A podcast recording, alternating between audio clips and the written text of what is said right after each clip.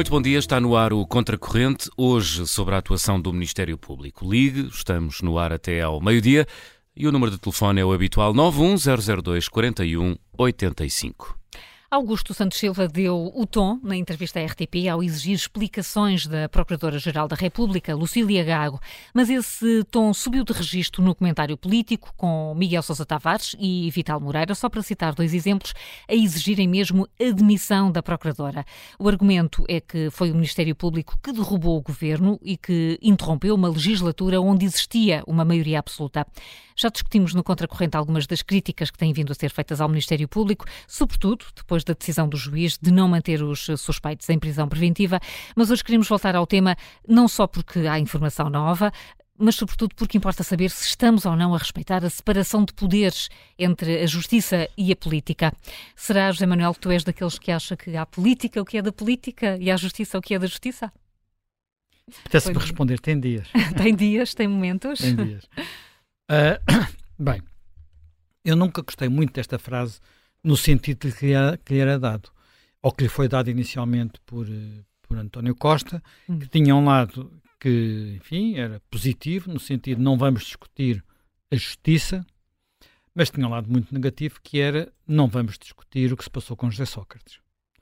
E eu acho que fez muita falta ao Partido Socialista discutir o que se passou com José Sócrates, porque para todos os efeitos ele era apresentado como um menino de ouro do Partido Socialista e uh, o que quer dizer que muita gente no Partido Socialista alinhou uh, não apenas na ilusão de que tudo era normal, como defendeu essa ilusão. Portanto, saíram a terreiro quando começaram as primeiras investigações, várias vezes. Portanto, eu continuo a achar que uma parte do que acontece uh, no país nos últimos anos tem a ver com não termos discutido. A única parte que discutimos foi as contas certas. Mas as contas certas do país, não as contas certas do José Sócrates. Porque essa parte convinha também ter, ter debatido um pouco. Uh, e, portanto, uh, desse ponto de vista, eu diria que isso é dia, o dia não desta frase. O dia sim é convém não nos metermos na justiça e, desse ponto de vista, aquilo a que assistimos nos últimos dias, na minha perspectiva, não é, não é positivo, não é bom. Uh, há demasiadas pessoas, e eu acho, de resto, muito interessante. Enfim, quando nós ontem estávamos a falar sobre este tema para hoje, não, tinha, não, não havia ainda informação uh, notícia do dia, não é? Portanto, quem Sim. é que escreveu aquela frase? O tal parágrafo. O tal parágrafo. Uh, há, uh, há, essa notícia, e já vamos a ela, hum. mas o procurador estava no cadafalso, não é? Uh, onde Muita gente ou exigia que ela viesse falar, caso de Augusto Santos Silva, dar explicações. Uh, portanto, Augusto Santos Silva disse algumas coisas complicadas, não é? Portanto, Augusto Santos Silva sugeriu que um, o Ministério Público, ou parte dele, pode determinar o tempo dos mandatos se ela não disser nada. Portanto, se não houver esclarecimentos sobre esta matéria, fica-se fica com a percepção de que eh, ele pode determinar o tempo dos mandatos. No fundo, no fundo, é a ideia de que aquilo que aconteceu não aconteceu por força das circunstâncias, aconteceu porque houve uma espécie de golpe de Estado. O golpe de Estado não é um. O golpe de Estado implica uma vontade. Não é? Eu não faço. Não, não acontece um golpe de Estado sem haver alguém com a vontade de dar o golpe de Estado. Porque senão o que acontece são eventos de admissão, como aconteceu. Tem Portanto, que haver é uma, uma coisa, intenção. Tem que haver uma intenção, não é? Tem que haver uma intenção. Uma intenção, ou pelo menos o aproveitar de uma oportunidade. Mas não, não, não, não me parece que se possa estar a falar de golpe de Estado. Uh, de golpe de Estado. Portanto, mas no entanto é isso uh, que, que, que, algumas pessoas têm defendido, uh, algumas de forma mais veemente que outras, e eu destaco duas que têm defendido isso de forma muito veemente e que não são figuras inexistentes no espaço público digamos assim, não são figuras de segunda linha. Estou a falar do Miguel Sousa Tavares, que ainda hoje volta ao tema no Expresso, mas também tive esta semana na uh, eh, TVI. TVI, bem, ele como já em vários canais, pensei que fiquei este, este momento de hesitação, esteve na TVI a defender não apenas que se deve haver explicações por parte da Procuradora-Geral, de Lucília Gago, mas que deve haver admissão de Lucília Gago. Ele fala claramente em inaudito golpe de Estado, está hoje no Expresso, uh, e diz o seguinte: é um golpe de Estado não apenas leviano, mas maturado durante quatro anos, ponderado, com um timing irresponsável, mas bem escolhido, e consumado com o beneplácito da Sra. Procuradora-Geral. É disto, é disto que ele está a falar. Portanto, uma coisa maturada, alimentada, ponderada, planeada, tudo. Não sei como é que isto agora resiste à frase ter sido feita pela, pela Procuradora-Geral.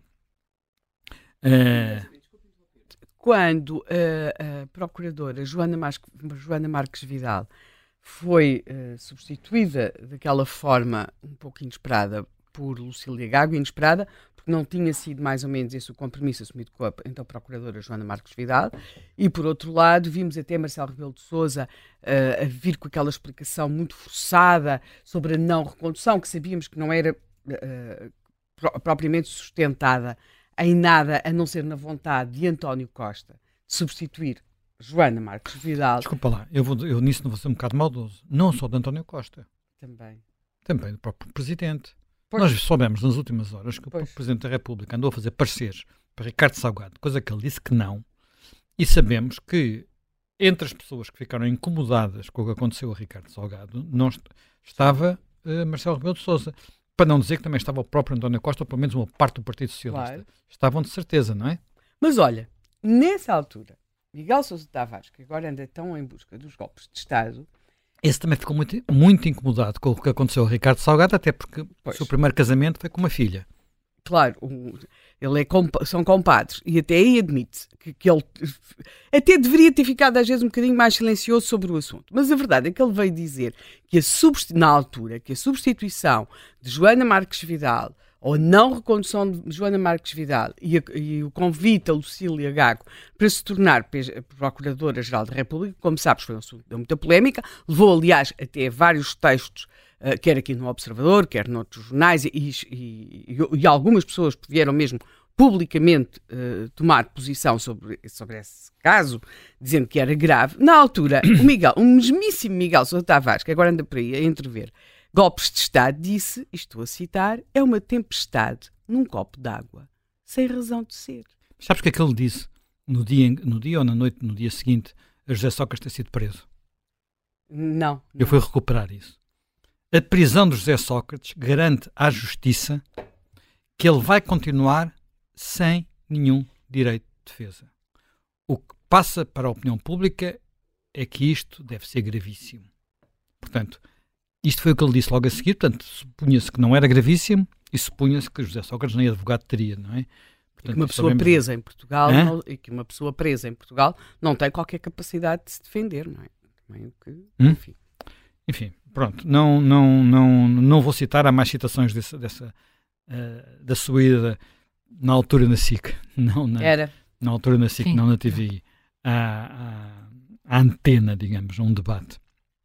Ora bem, Uh, ele tem um texto no, no, no, Expresso, onde vai muito por este caminho, mas eu acho tão ou mais significativo do que ele escreve, uh, tão ou mais significativo do que ele escreve aquilo que sobre ele escreve uh, Vital Moreira.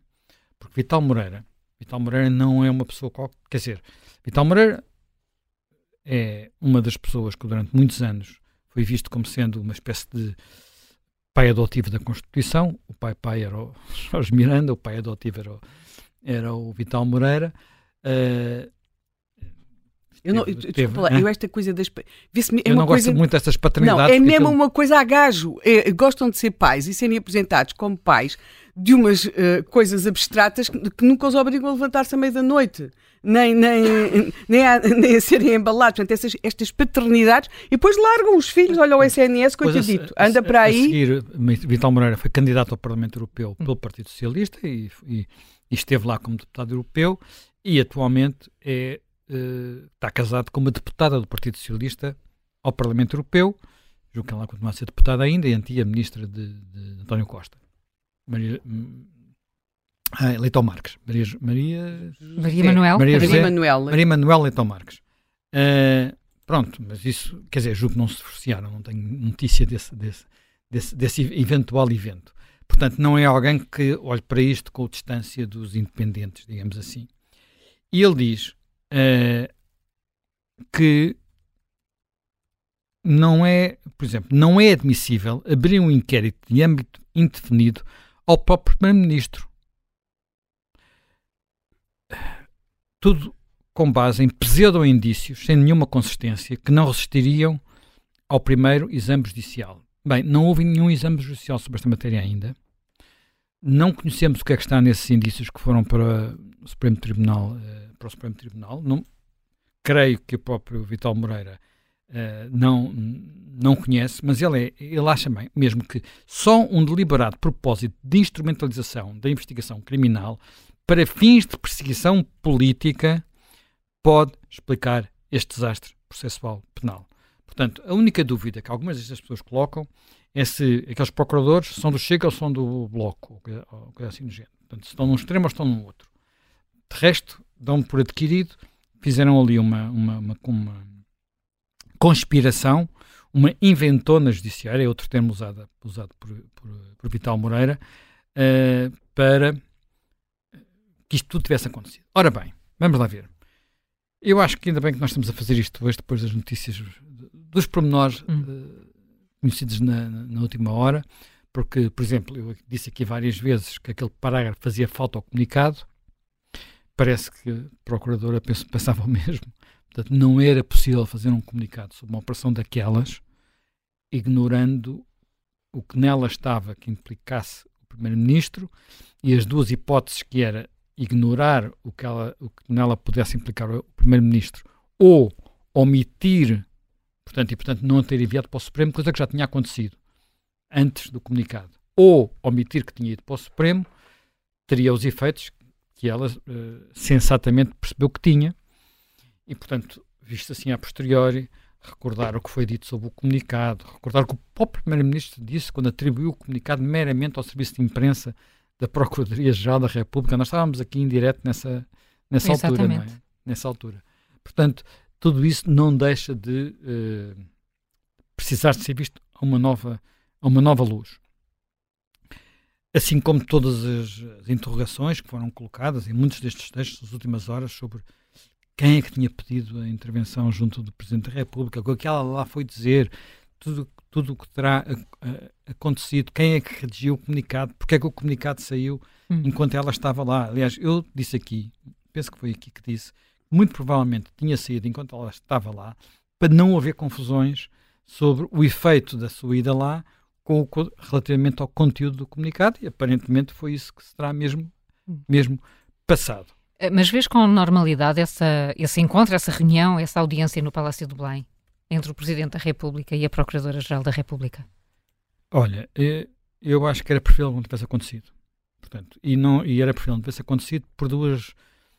Eh, por ideia do Presidente ou por ideia do Primeiro-Ministro. Nenhuma nem outra eram boas. Hum. Boa, um bom motivo. Quer dizer, o, Presidente podia tentar perceber, uh, e desse ponto de vista também é interessante uh, nós percebermos que logo no primeiro encontro que terá até sido. Eu até fiquei surpreendido, o Presidente ainda estava a dormir às 8 da manhã quando. Quem dorme tão pouco ainda está a dormir às 8 da manhã. Nós não estamos para não. Eh, não, nós não estamos, mas, mas o Presidente não, deve se deitar muito mais tarde. Sim, seguramente mais tarde do que nós. Uh, e, e quem, pediu, quem pediu as reuniões, a reunião em Belém foi António Costa, isso percebia-se pela hora que ela foi, não é? Naquela terça-feira, dia 7 não, nem, dia, dia 7, sim, dia sim, 7, dia 7 de novembro. Dia 7 de novembro, naquela terça-feira, e que logo nessa primeira reunião, a hipótese de ele achar que tinha que sair esteve em cima da mesa, e nós aqui, no mesmo dia, tivemos aqui a debater se, face ao que estava, ao que já se sabia, e atenção, essa hora apenas sabia que havia pessoas muito próximas do círculo de António Costa que estavam uhum. detidas para interrogatório, não sabia mais nada. Uh, que sabia algumas coisas sobre o que é que o que poderiam ser aqueles temas, não é? Passado, depois, passado um tempo, começamos a saber mais, porque uh, teve que ser entregue um, um documento longo, 133 páginas, ao juiz e aos advogados, e esse documento começou a circular a partir desse momento. Uh, e depois sabíamos também que havia PSP, neste caso concreto, julgo que era PSP, Sim, eh, era na- no, gabinete, no gabinete de Vítor Scária, portanto, dentro da residência oficial do Primeiro-Ministro e noutros gabinetes de outros membros do governo, pelo menos de um membro do governo, eh, Jorge Gala- eh, José- João Galamba. Portanto, face a, a- a- isso, a hipótese de ele estar numa situação difícil foi logo equacionada e o próprio aparentemente também equacionou aquela fa- frase que o Miguel diz que é assassina, que o Vital Moreira dizem que também é assassina, que é hedionda e por aí adiante. Essa frase eh, que a mim sempre me fez, sempre me pareceu que era necessária fazer parte do comunicado, não, independentemente de eu achar que ela estava mal escrita. Portanto, com um português um pouco arrevesado. é? Português um pouco estranho.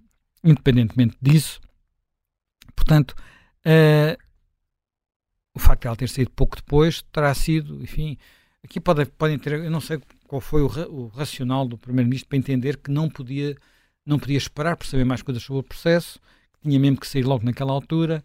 Isso é o racional que ele disse que era. Mas eh, eu creio, creio, que naquelas horas terá acontecido algo que é absolutamente humano, eu diria é o mais humano de tudo, até, que é, houve uma espécie de quebra emocional de, de- de- que aconteceu, não é? E isso notava-se até às vezes na própria maneira como ele falava, na- nas palavras que escolheu, na linguagem corporal, naquele momento, naqueles, naqueles momentos, naquelas horas iniciais.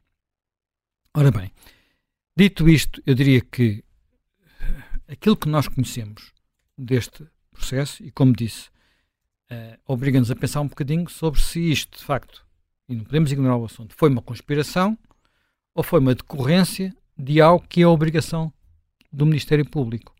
E o que nós conhecemos do processo é que o processo não começou ontem, eh, começou no- na altura em que uma reportagem jornalística, que não sei se o objetivo era roubar algum governo, talvez colocar em causa um secretário de Estado na altura, que nem era mais do que um secretário de Estado, João Galamba, eh, trouxe as primeiras informações sobre questões que ainda hoje não estão esclarecidas sobre o negócio do lítio. Depois as outras peças foram-se acrescentando a seguir. E sobre o negócio do lítio e, de resto, também o negócio do hidrogênio, nós próprios hoje eh, não sabemos o que é que já foi investigado ou não foi investigado. Eu não sei quantas páginas é que terá. Nós conhecemos as tais.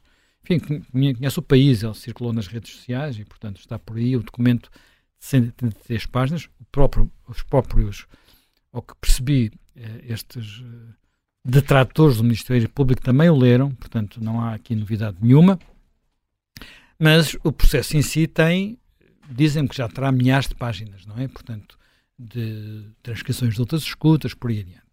Ora bem, portanto, eu acho que, tentando ser frio, temos que ver o que, é que o Ministério, fez, o Ministério Público fez e até que ponto isto, eh, já disse, não se enquadra numa história de conspiração, acho que não faz sentido, mas até que ponto é que não, mesmo assim, não deixa de ser grave, porque para todos os efeitos, nós não. nin- que A maior parte das pessoas, talvez meia dúzia delas, terão opinião diferente.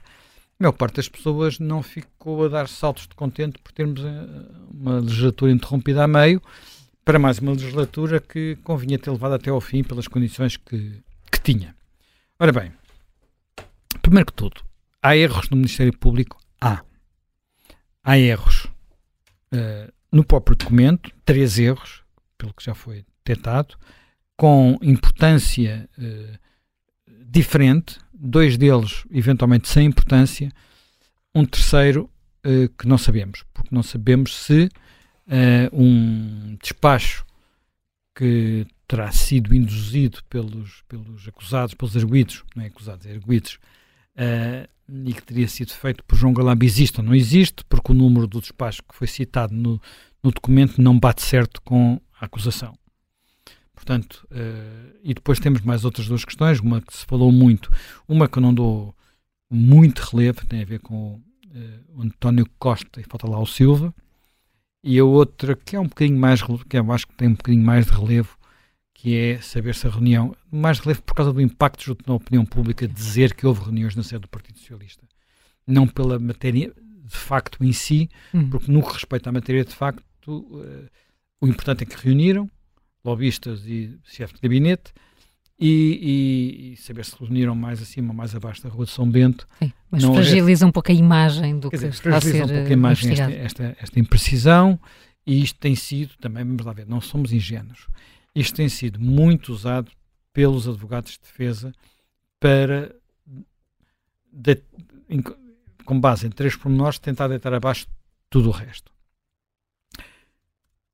Há estes erros. Eu, se queres te diga, acho que há, porventura, erros mais graves da parte do Ministério Público, e também já falámos dele aqui no programa, que foi a mim, olhando, enfim, eu sempre achei que se podia criticar o Ministério Público, uh, defendi que na altura até foi crítico da, troca de, muito crítico, da troca de Joana Marques Fidel por Lucília Gago, já se criticou muitas vezes o papel apagado de Lucília Gago nestes últimos anos, estamos a falar dessas coisas todas, críticas não têm faltado.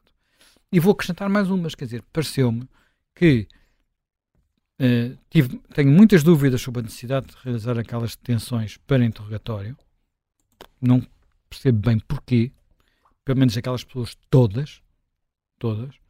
Uh, não entendo também o porquê de pedir a prisão preventiva face aos dados que se conheciam daqueles, daqueles arguídos. Uhum. Uh, é de facto também um bocadinho às vezes perguntar se não é num país, enfim, se fosse os Estados Unidos eu compreenderia. Em Portugal tenho mais dificuldade em compreender um pedido de, de calção uh, à empresa de 19 ou 18, 18 milhões de euros.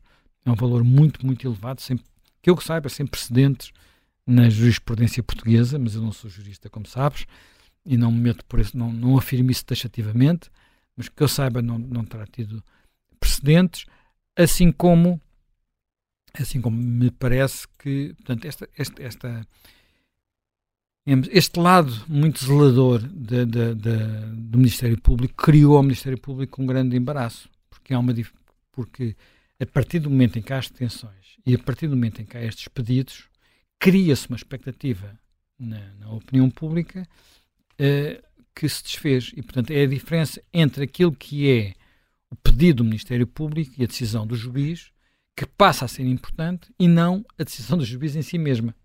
Porque a decisão do juiz em si mesma não foi dizer estão ilibados e podem ir para casa. Não foi essa. Eles, eles não só se mantiveram como arguidos, o que não tem mal nenhum, mas foram obrigados a medidas de, de, de, de coação que não são propriamente as mais banais do mundo, não é? Quer dizer, não são. Os dois administradores uh, não foram, a medida de coação não foi aplicada a eles, foi aplicada à empresa e foi 600 mil euros, é um valor significativo a medida de coação para Lacerda Machado é elevada a 150 mil euros uh, e, portanto, entregar o passaporte não é simpático, é um sinal de desconfiança. Portanto, o juiz não se limitou a dizer isto não tem pés nem cabeça, vão trabalhar mais. O juiz fez outras, fez mais algumas coisas. Simplesmente nós, como, como o país estava à espera que eles ficassem detidos, como outros ficaram detidos noutras ocasiões, achou que, e, e, como para todos os efeitos, eles ficaram seis dias detidos, o que é uma coisa um bocadinho dura uhum. para qualquer pessoa, não é? Se nos acontecesse a nós, seria um bocadinho complicado, não gostaria que nos acontecesse, não é? Uh, portanto, há, há, há, um problema de gestão de expectativa e a gestão das expectativas sabemos que, olha, no futebol ou na política ou na justiça é uma coisa muito, muito delicada e às vezes é mais importante a gestão da expectativa do que os factos em si. E desse ponto de vista, o, o Ministério Público cometeu erros, sem dúvida nenhuma, erros de matéria, digamos, de, de redação de, daquilo, erros de cálculo e erros do pedido que fez, e portanto tudo isto está a pagar caro por isso. Passar daqui para uh, a ideia de que, ponto 1, um, podia omitir no comunicado aquele parágrafo. Ponto 2, isto é uma conspiração com 4 anos, ou, com, ou mesmo que seja com 4 meses, é um salto lógico que tem como único objetivo, diria eu, colocar enorme pressão sobre o sistema de justiça para que uh, livre estas pessoas todas daquilo que aconteceu. E relativamente ao que aconteceu, nunca será demais voltar a repetir que nós devíamos ter um regime de leis e instituições e não um regime onde as coisas acontecem quando se tem os contactos certos. E independentemente de acharmos que há investimentos estrangeiros muito importantes, eles não devem depender dos contactos certos, mas das leis e das instituições certas.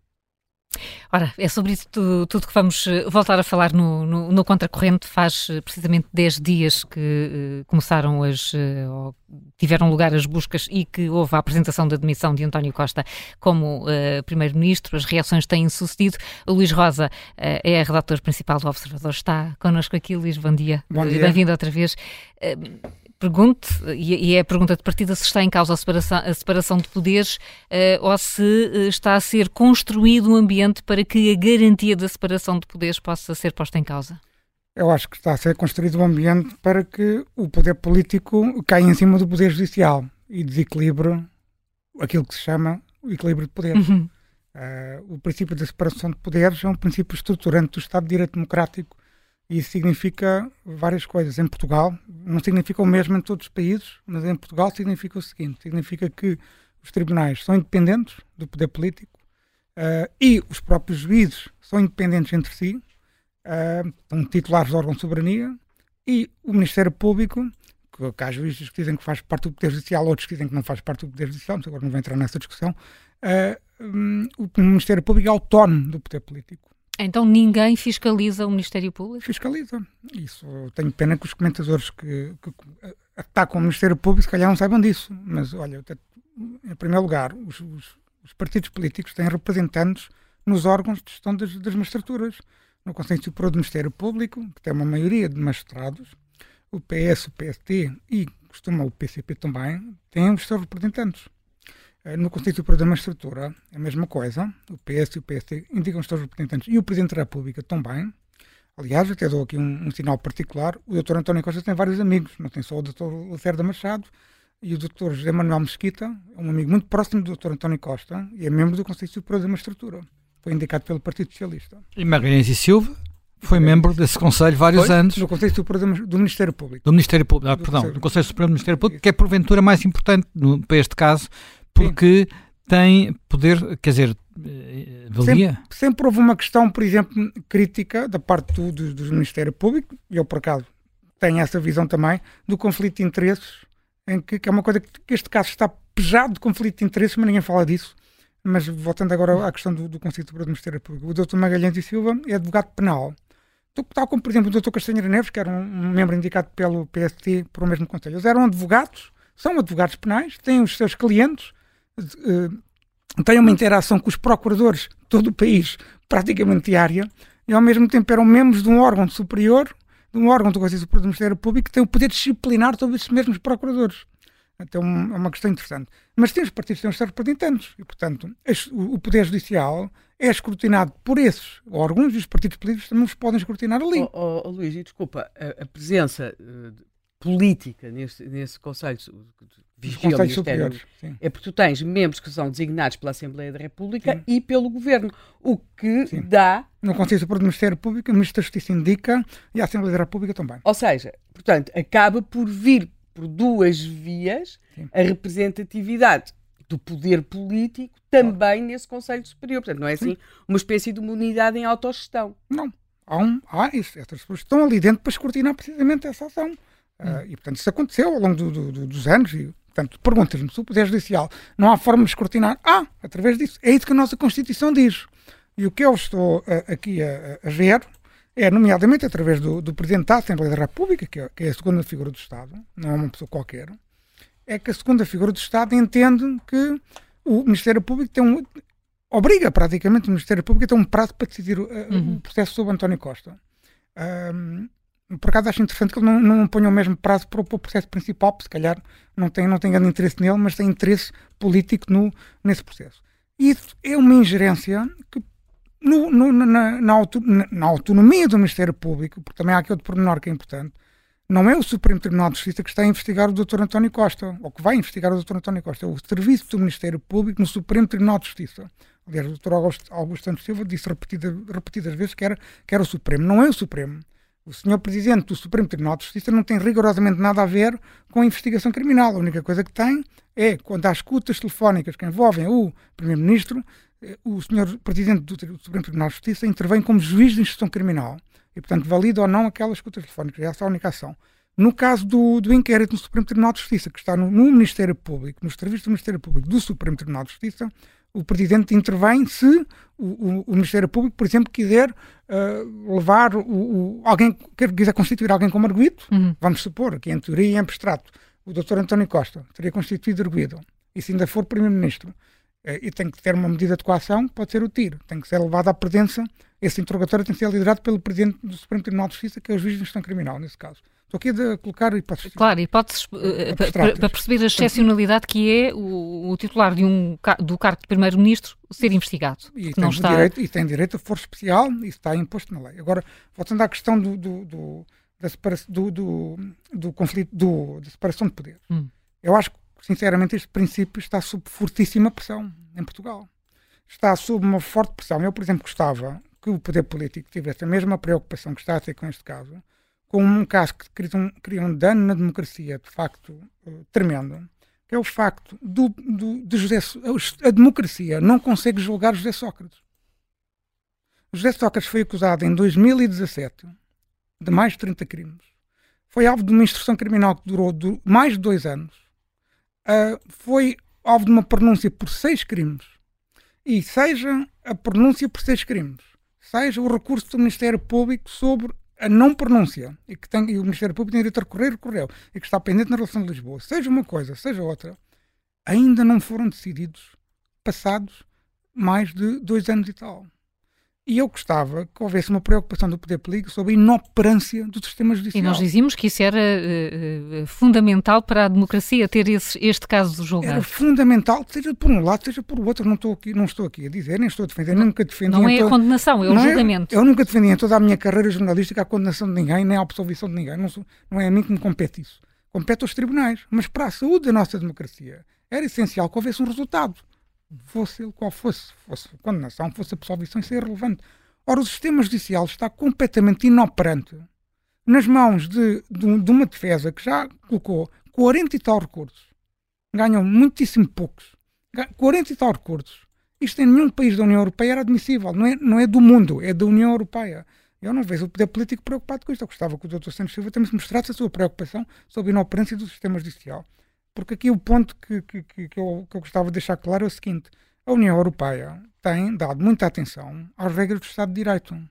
E a Hungria e a Polónia foram sancionadas. Por exemplo, a Polónia deixou de ter acesso a fundos europeus, a uma parte dos fundos europeus.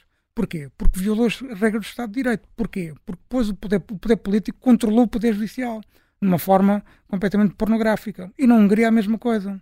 E a União Europeia tem uma grande preocupação sobre estes temas. Em Espanha, está, estão o Paulo Rangel e não só, outros eurodeputados, estão a chamar a atenção da Comissão Europeia sobre o que é que está a acontecer em Espanha. O poder político está a interferir de uma forma extraordinária com a questão da amnistia para os, os, os, os arguídos e os suspeitos do, do processo de independência da Catalunha. O poder político está a fazer leis para na prática, fazer com que as investigações dos processos contra essas pessoas sejam arquivados. Uhum. Isso vai contra todas as regras do princípio da separação de poderes. É uma legislação de fotografia, é uma legislação feita de propósito para aquelas pessoas não serem acusadas ou perseguidas pela justiça. E o Poder Judicial Espanhol está-se a revoltar contra isso. Aliás, o órgão político. Estou a dar esta imagem de Espanha só para as pessoas perceberem que isto pode acontecer em Portugal. E por culpa do Partido Socialista, em certa medida. Em Espanha, o órgão de gestão da magistratura, o equivalente ao Conselho Superior da Magistratura, está altamente politizado desde há 5 ou 6 anos. Ou seja, aqueles órgãos, pessoas do poder político que lá estão e outras que não, mas estão essencialmente magistrados, mas que estão afetos, uns foram indicados pelo, pelo PP, outros foram indicados pelo Partido Socialista, eles estão em guerra permanente e o, e o, e o órgão está, está inoperante. O que é que eu quero dizer com isto? Nós, em Portugal, temos que pensar bem e refletir bem, nós, enquanto comunidade, e o poder político também, eu aqui incluo o PST, incluo todos os partidos, mas nós queremos respeitar o princípio da separação de poderes ou não?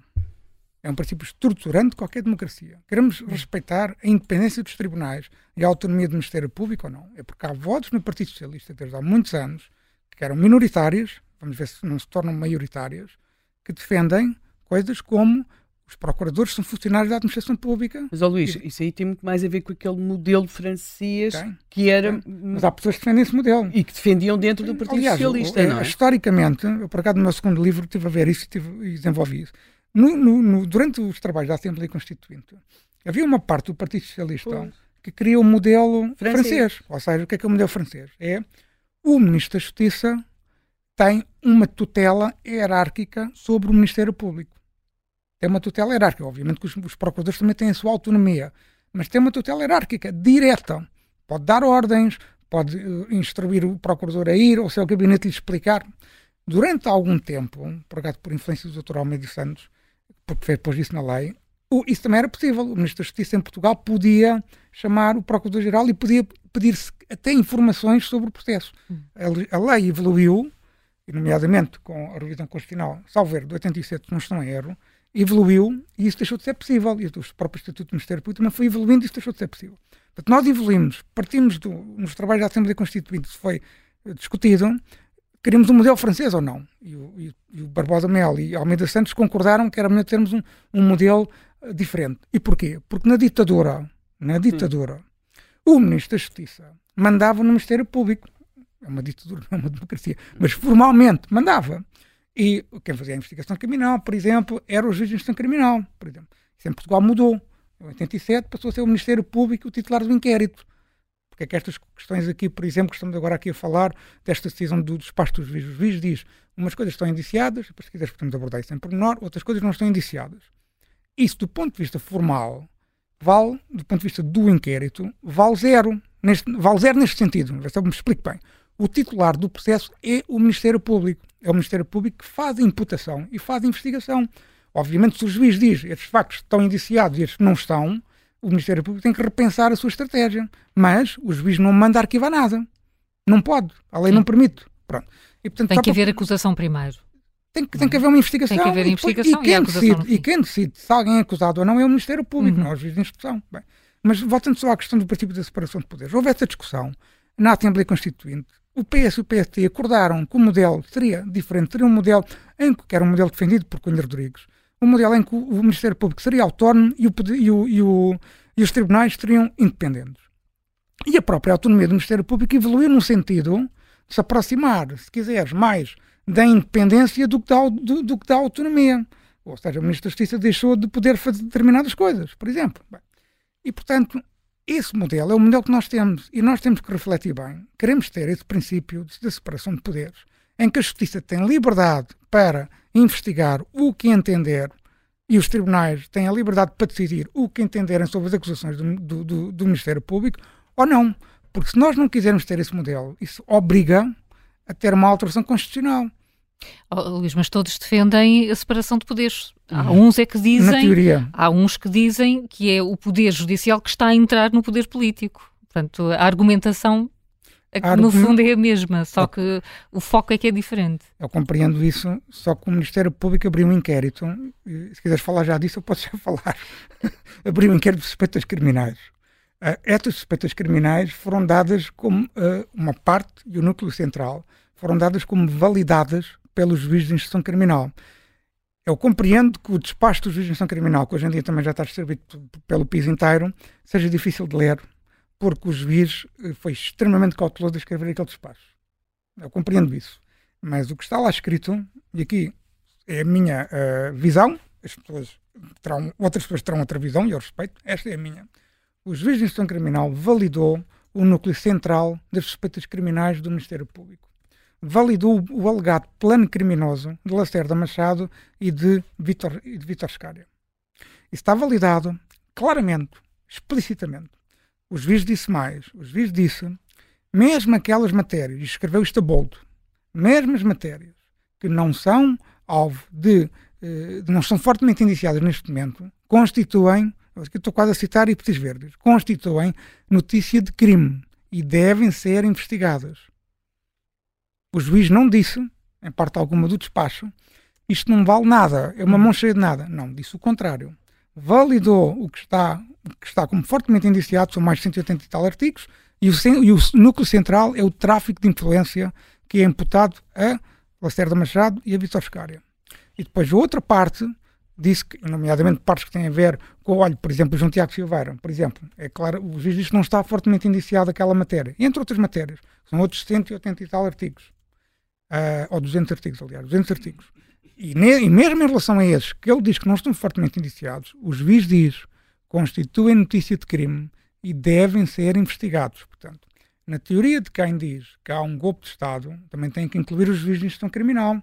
É porque é uma teoria cada vez mais conspirativa. É porque são os procuradores, é o juiz, é depois o Supremo Tribunal que validou as escutas. É ter... Eu já fiz aqui uma peça sobre a questão das escutas telefónicas que está está desenvolvida, os meus textos já sabes costumam ser assim um bocadinho extensos, mas está lá desenvolvido e fundamentado que houve uma mudança de paradigma em relação à validação das escutas e, por exemplo, há uma censura clara, por exemplo, do Supremo ao que aconteceu no processo face ao Cuta, em que houve aí sim um golpe de Estado Judiciário, em que o Presidente Noronha de Nascimento e o Procurador-Geral Pinto Monteiro acordaram destruir escutas telefónicas, e o, o, o, o juiz, do, o Presidente do Supremo, Noronha Nascimento, nem sequer admitiu recursos, por exemplo, do advogado Ricardo Sá Fernandes, que queria que aquelas matérias fossem escrutinadas, que ele defendia Paulo Penedo e queria que aquelas escutas fossem guardadas para assegurar o direito de defesa do seu cliente. E o Tribunal Constitucional disse que o Noronha Nascimento decidiu mal, errou, porque obviamente qualquer decisão é, é passível de recurso,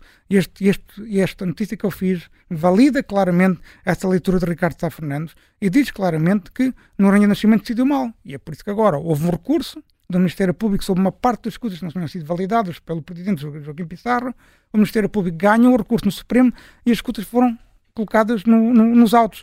E essas escutas passaram, a forma como elas são validadas também com outro prisma e com outro paradigma legal. Hum. Agora não vale a pena estar aqui a explicar em pormenor. Mas isto tudo para dizer, eu não me parece que haja aqui nenhum golpe de Estado Judicial. Há uma investigação criminal, atenção, há erros do Ministério Público, Sim. não tenho nenhuma dúvida sobre isso. Mas estou a ver que tu me queres interromper. Quero. Não vou, mas uh, já posso Mas vamos continuar a conversar. Mas vamos continuar. Fal falaremos até. Eu já falo dos erros do Um dos teus artigos, agora que está uh, mais, mais visível no Observador, tem a ver com os tais três erros do Ministério Público e é importante ouvir-te também sobre isso. Mas uh, marcamos o resto da conversa para a segunda parte do Contracorrente. Agora fazemos uma pausa curta. Até já.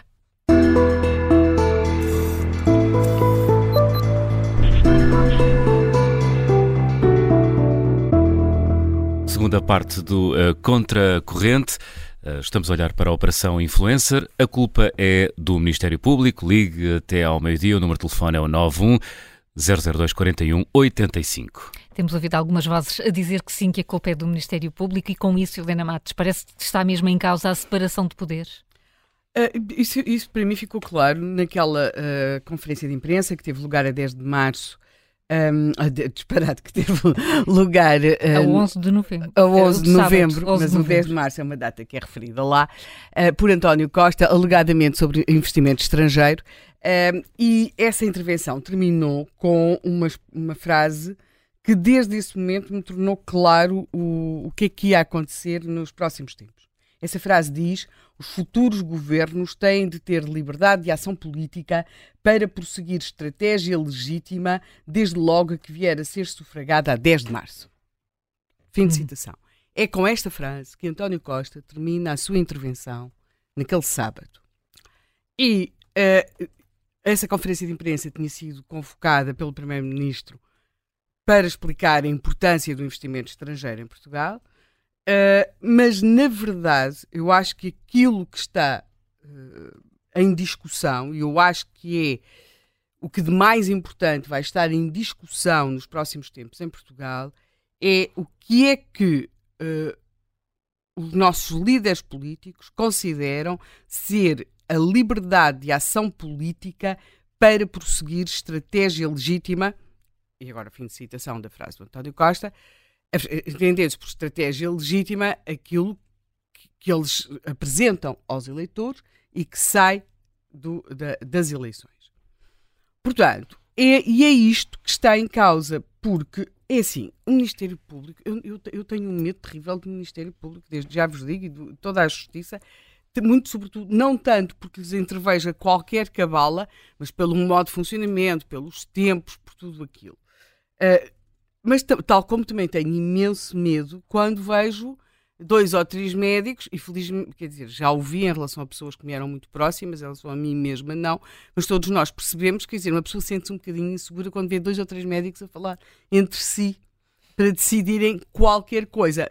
Mas, sobre alguém, mas, e sabendo que tem de haver uma margem de erro, sempre. Ou seja, nós temos de aceitar, em relação a todos os poderes, que há erro. Só nas ditaduras é que não há erro, só nas ditaduras é que não se erra, embora algumas destes erros processuais, quer dizer, também uh, seriam facilmente evitáveis. Até porque vai ser por aí que as coisas depois vão, vão começar. Parece aquelas pessoas que têm muitas reservas em relação a alguns tratamentos médicos, sobretudo aqueles que têm consequências mais graves, não é? E, e depois passo a vida a falar sobre os efeitos secundários, subestimando que esses tratamentos têm mesmo uma função e lá vão cumprindo a sua função, apesar dos enormes efeitos secundários que têm. Portanto, eu considero que, de facto, para o Partido Socialista é vital esta questão. E uh, esta questão do, do, Há quem o diga de forma mais carreira, como é o caso de Augusto Santos Silva, com a ideia de que é preciso ir auditeira, de que é preciso meter o Ministério Público na ordem, mas o repensar do, do protagonismo e do peso do Ministério Público, eu acho que está claramente, mas claramente em cima da mesa. E acho que isso decorre não apenas desta frase com que António Costa encerrou aquela sua comunicação, mas também da das próprias decisões que tomou naqueles dias. Ou seja, nós sabemos que a partir do momento em que o primeiro-ministro se demite, tudo vai estar focalizado na figura desse primeiro-ministro. E nós temos um problema.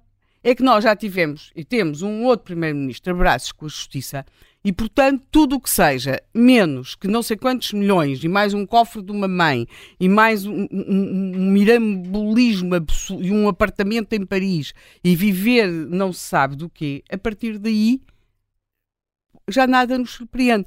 Há um caso assim que é, uh, para se perceber o absurdo, quando acontece o caso Watergate nos Estados Unidos, Portugal não era uma democracia. E, portanto, os jornais portugueses estavam cheios de notícias sobre o caso Watergate, mas tínhamos reportagens vastas sobre o caso Watergate.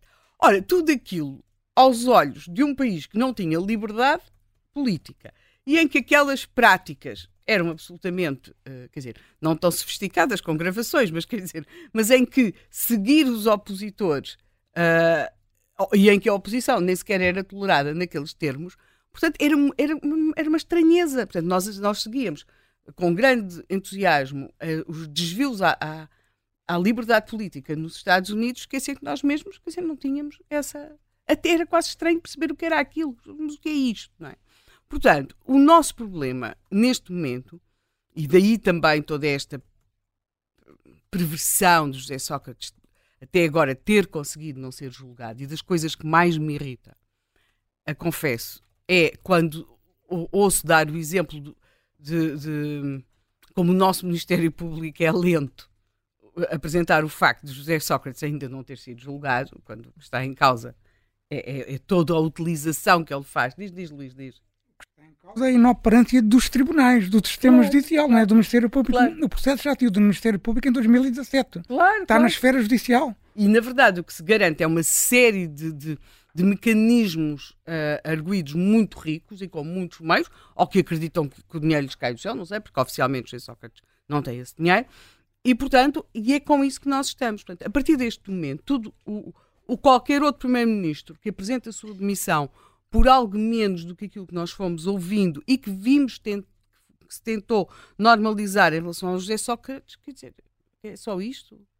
Então, mas o outro era não sei como, quer dizer, isto é só isto, este homem é só isto. Portanto, eu acho que António Costa teve uma jogada política extremamente habilidosa ao apresentar a sua demissão ele criou um incidente em cima da sua própria demissão. Sabe, sabe que é aí que vão ficar fulanizadas as coisas e assim se consegue não só passar o ónus da questão todo para o Ministério Público, como há outra questão. Consegue que não se discuta em que circunstâncias estava o seu governo. Eu quero, pronto, uma, estava bastante uh, em, em, em modo de funcionamento interno muito sui generis, e, sobretudo, que não se discuta os outros negócios, as outras coisas, o, o tráfico de influências, portanto, não se discuta a forma como, como algumas pessoas ou usavam o seu nome ou a, a, a estrutura do Partido Socialista para conseguir vantagens. Isto, para mais, acontece-nos numa altura em que nós temos a outra figura do Estado, que é Marcelo Rebelo de Sousa, cujo, que não está a ser investigado pelo Ministério Público, pensamos nós, mas cujo nome aparece em, em averiguações. Tínhamos já o caso daquelas duas meninas uh, luso-brasileiras para terem acesso àquele tratamento. Temos agora aqui esta questão do, uh, do, do, parecer, do parecer e, uh, e, e, isto cria-nos, nós vivemos e temos a nossa política a viver há algum tempo numa espécie de uh, zona muito pantanosa. O Guterres, de alguma forma, tinha razão. Numa espécie de zona muito, muito, muito pantanosa, em que, uh, sob aquele mantra do há justiça, o que é da justiça, há política, o que é da política, e nós vemos sucederem-se casos e circunstâncias em que o que nós percebemos que falha é, sobretudo, o juízo moral do, do, dos, dos, intervenientes uh, e, portanto, a sua falta de clareza. Agora, com tudo isto, eu creio que sim, que o Ministério Público vai estar no centro da questão, ou aquilo que nós entendemos como autonomia do Ministério Público, vai ser-nos vendida a imagem do Ministério Público em autogestão, uma espécie de uns dias um soviete, noutros dias um, sabe-se lá, um comitê de outra área política, mais à direita, e a ideia de que este Ministério Público conspira contra, particularmente contra o Partido Socialista. Nós já vimos isso noutros casos anteriores e eu acho que agora uh, esta, esta questão é o elefante no meio da sala de que não se vai falar na campanha eleitoral, mas que está de facto no centro da sala e creio que haverá disponibilidade uh, por parte uh, de uma parte do Partido Socialista, de uma parte do Bloco de Esquerda, pelo menos, para se avançar com esta hum, ideia de que é preciso pôr o Ministério Público na ordem. Eu até diria mais, só para complementar o que a Helena disse. Uma o que nós... do PSD do Rui Rio. Sim, exatamente. Isso é uma ironia realmente extraordinária, mas agora vamos deixar o Rui Rio de lado. O, se o, o Pedro Nuno Santos ganhar as eleições e realmente conseguir fazer uma geringonça com o Bloco de Esquerda, nós vamos assistir ao risco de dizer isto. Nós vamos assistir em Portugal ao que aconteceu em Espanha com Pedro Sánchez do Podemos em que o Podemos chegou a ser investigado pela, pela, pela justiça espanhola Sim. e teve uma brutal interferência, viu, deitou abaixo o princípio da separação de poder, com bons marxistas e bons extremistas, entre os princípios, os meios justificam os fins. Não há princípios. E, uh, não há princípios. Não há princípios. Tinha a ver com o financiamento da Venezuela. Tinha a ver com o financiamento da Venezuela e deitaram Sim. tudo abaixo e o Partido Socialista foi cúmplice disso. E nós vamos ver o Bloco de Esquerda, se calhar, a fazer de ponta de lança dessa estratégia de controlar a justiça. Vamos ver isso. Como vimos, aliás, quando foi a questão do Carlos Costa, tentarem destituir o Carlos Costa, foi o Bloco de Esquerda o ponta de lança da estratégia de Mário Centeno e do Partido Socialista. Vamos ver e, e, não é assim tão difícil, porque, uh, por exemplo, basta pegar uh, em, em, dois ou três acórdãos, em numa investigação, para se criar, uh, para se criar um facto político, não é? e, portanto é muito difícil, até porque as pessoas na justiça, pois há o que é que podem dizer, o que é que não podem dizer, não é uma. Eh, não podem fazer comunicados todos os dias. E, e portanto, é-lhes é difícil ter uma estratégia de comunicação. Eh, houve alturas em que se chegou a falar, eh, que era causa de outros casos, que se calhar seria necessário conseguirem comunicar de outra forma, mas não, eu acho que será muito possível e contaria também com, com algum apoio de alguns setores do PSD, sobretudo mais próximos de Rui Rio, para hum. essa uh, pronto, para, para essa reformulação da autonomia do Ministério Público. Hum, quer isto dizer, Nuno Gonçalo Passas, muito bom dia, nosso convidado eh, em direto ao telefone, advogado, colunista do Observador, quer isto dizer, e já estava em linha, creio que ouviu isto, há sempre uma tentação de facto da política se intrometer na justiça? Eu acho que já, já há muitos anos, não é? Não é de agora?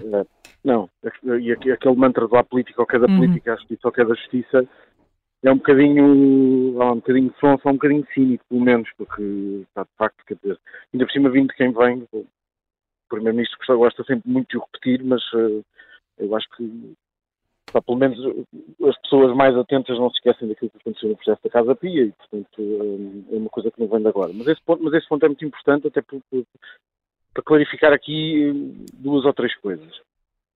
Primeiro, uh, Bem, primeiro faço, faço, aqui, faço aqui uma ressalva, até porque pá, eu, eu, não faço. Eh, eu, eu, eu, pratiquei direito criminal uma série de anos, mas agora há uma, há uma, série de, há uma série de tempo, bem, há seis ou sete anos que não, que, me afastei um bocadinho, trabalho noutros, noutros setores de atividade, mas de qualquer das formas, durante muitos anos trabalhei, trabalhei nos, nos tribunais criminais e, portanto, representei dezenas de arguídos e, e, e sei por experiência própria que, um, que há, há, uma disputa quase permanente entre as posições dos advogados e as posições do, do, e as posições do Ministério Público e até do, e até dos juízes, muitas vezes. É um, é um, é um conflito que é, que é, que é normal e, e que decorre muitas vezes da, das interpretações da lei e da, e da defesa do, dos interesses que estão, que estão em disputa. Um, e, portanto, isto, isto, isto, não me faz aqui um, um como em, em, conversas algumas pessoas me têm dito nos últimos tempos que, que, que, que, que de repente parece que me tornei um, um defensor acérrimo daquilo que é a posição do Ministério Público. Não é isso que está em causa, um, mas é no fundo aquilo que para mim se trata de olhar para, para, para este processo jurídico e político um, da maneira, pelo menos, como eu, como, como eu entendo.